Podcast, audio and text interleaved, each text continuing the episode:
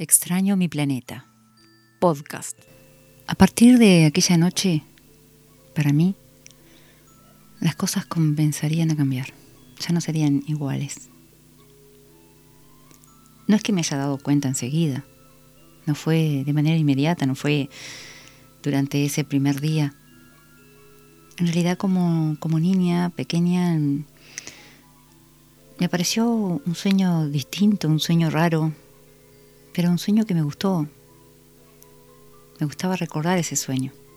No porque me sintiera especial, no porque me sintiera diferente a nadie, simplemente porque fue un sueño raro.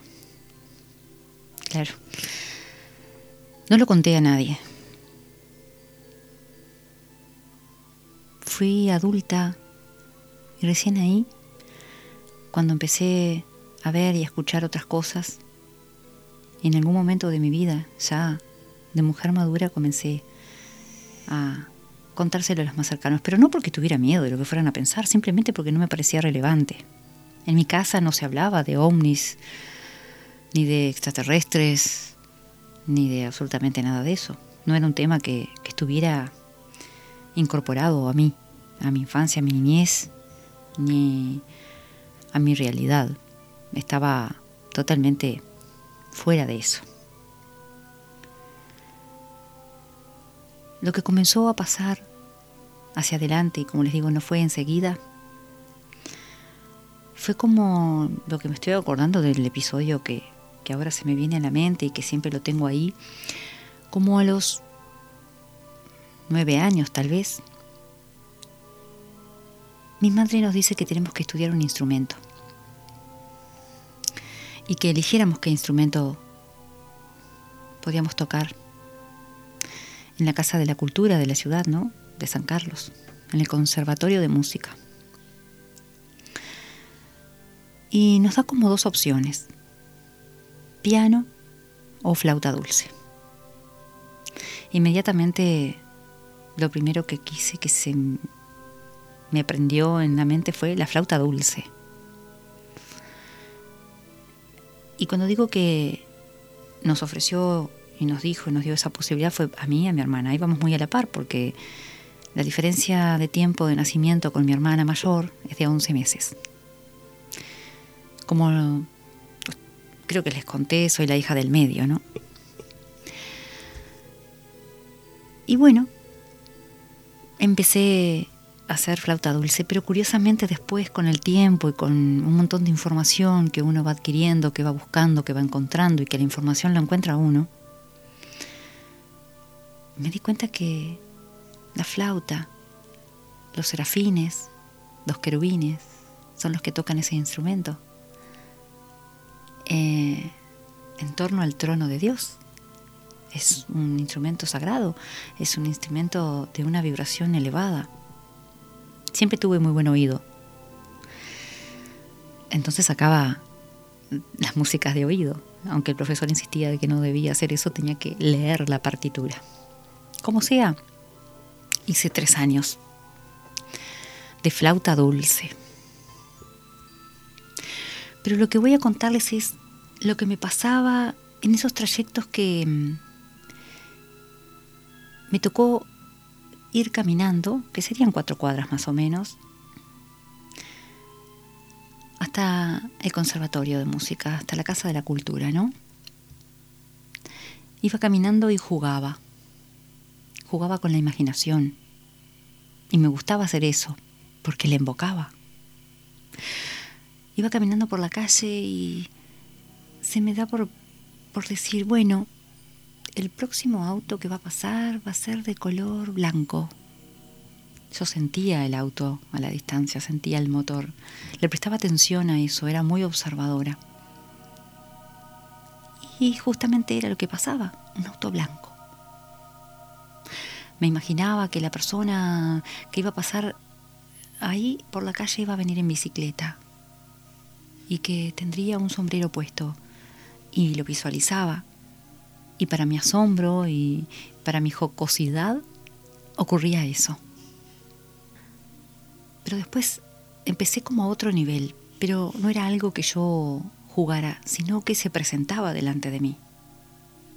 cosa que después descubrí que mi hija, a sus 15 años, hoy tiene 22 casi, también le pasaba, porque vino a contármelo. Yo no contaba absolutamente nada,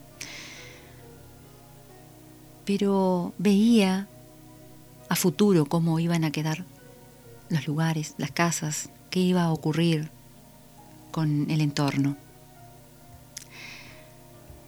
Y era un futuro bastante distante. La calle 18 de julio de la ciudad, y si no me equivoco, era Carlos Carla otra, había un edificio abandonado de la Ford, que era en su esquina una estación de servicio y más abajo estaba eh, todo lo que tenía que ver con eh, servicio automotriz. Pero estaba abandonado. Ya no se usaba. Y recuerdo que un día caminando y pasando por ahí, cuando estoy llegando a esa esquina, cuando lo miro, pero fueron breves instantes, vi que ahí había otro edificio. Vi que era un edificio con movimiento, que entraba y salía gente. Ya podía ver que había otra cosa instalada ahí. Quedó eso, pero yo pensaba que me estaba divirtiendo y que era producto de mi, de mi imaginación. Cosa que con los años, con el tiempo, lo que se puso ahí fue un gran supermercado que hoy está en pie hace unos cuantos años y que funciona con mucha actividad. Lo había visto y lo había visto con detalle inclusive. Eso me pasaba y eso era muy divertido. Saber al instante que alguien iba a golpear la puerta, cuando iba a suceder algo, se me anticipaba, eran por fracciones de segundo. Pero fui creciendo con eso. Fueron momentos que terminaron siendo parte de mi naturaleza, ¿no? Pero además, yo pensaba que a todo el mundo le pasaba eso. Entonces no me daba por comentarlo.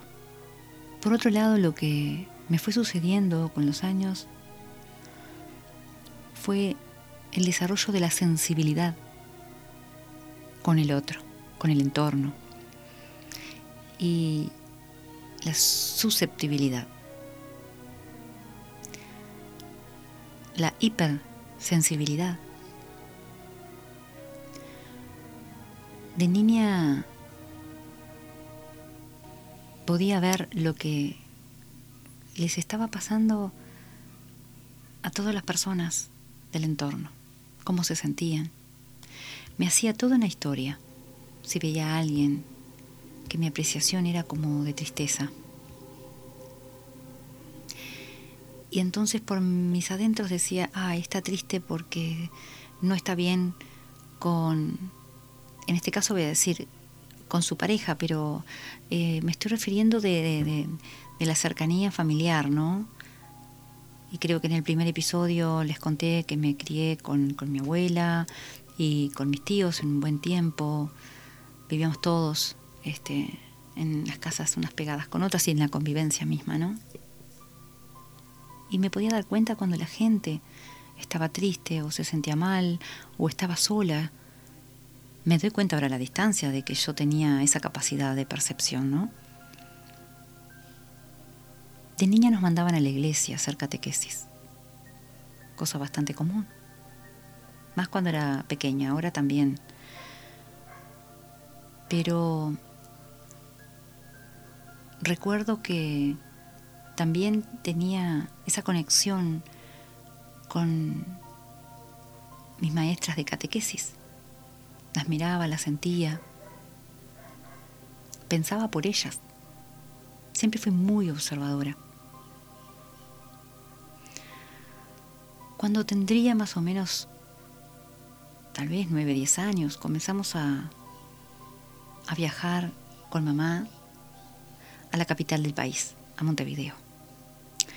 Porque yo tenía eh, desviación en la columna, escoliosis, y porque después también íbamos a ortodoncia a arreglarnos los dientes. Pero lo que voy con esto es el viaje. Siempre sentí y vi mucho sacrificio en mamá y ese amor incondicional, ¿no? Que era la que nos llevaba, y iba con, conmigo y a veces iba conmigo y con mi hermana que también la atendían en ortodoncia y en los pies, hacían todo también tratamiento. Y después que nació mi hermano, que lleva siete años de diferencia, el más pequeño de los tres, también iba con los tres. Recuerdo cómo disfrutaba de mirar hacia afuera, de ver la gente, de observarla, de ver sus movimientos. Y lo sentía como si yo fuera un, extraterrestre mirando otro planeta. Así lo sentía. Miraba a esa gente cómo se movía, si se rascaba la nariz, si los niños iban tomados de la mano de su mamá cuando cruzaban la calle. Cuando entrábamos a Montevideo, toda esa urbanidad era un deleite. Y recuerdo que en las viejas en los viejos ómnibus de Honda, que ahora para los que están escuchando que no son de este país, de Uruguay, no está más, hace muchos años que esa empresa de vehículos, de transporte en general no está más. Había música y ponían un tango, ponían una radio que sonaba el tango y sonaba música urbana y para mí era realmente un disfrute me transportaba, ¿no? Pero siempre con esa sensación como de estar observando a la gente de este planeta, como si yo no perteneciera a él. Cosa que me sigue pasando, ¿no? Cuando observo. Y eso también fue desarrollando mi capacidad de intuición, sin ser consciente, sin saberlo. Ser muy intuitiva y muy observadora.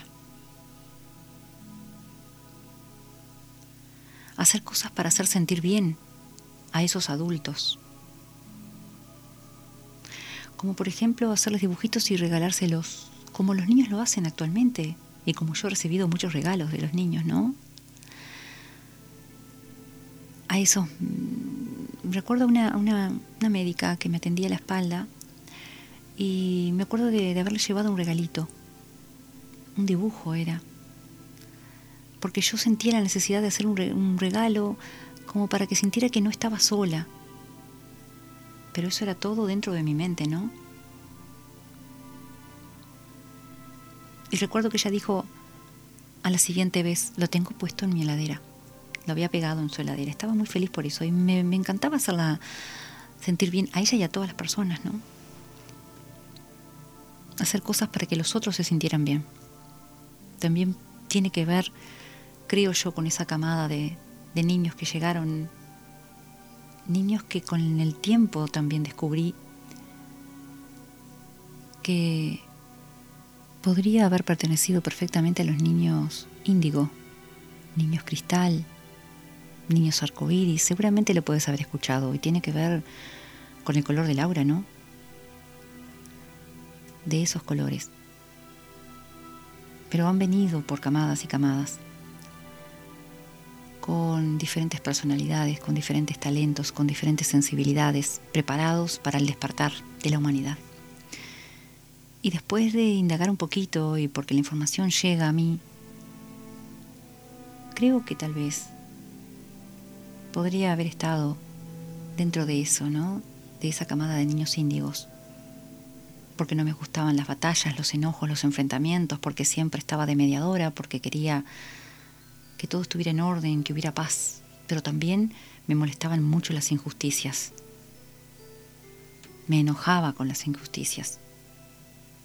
Pero siempre tuve la suerte, creo, de niña de poder tener el punto medio, de estar equilibrada en ciertos aspectos, tratando de proteger a mi entorno y de proteger las emociones de mi familia y de lo que se podría generar en ciertos aspectos que si salían a la luz serían difíciles para todos. Todo eso me fue formando. Y la vida es una constante formación. Sigo formándome. Así me fueron sucediendo varios episodios en donde siempre sentía que tenía que estar de alguna manera para arrimarme, acercarme a ciertas personas. Sentía que tenía que estar para ayudarlas, para contenerlas. A los 11 años me operaron de la garganta. Me trajeron las amígdalas. Y ahí algo ocurrió. Escucha el próximo episodio. Ya te contaré. Puedes tú también contarme.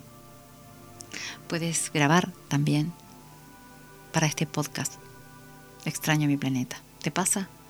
¿Algo de lo que te cuento te es afín? Me gustaría que me dejaras tu relato. Puede ser por audio, puede ser escrito.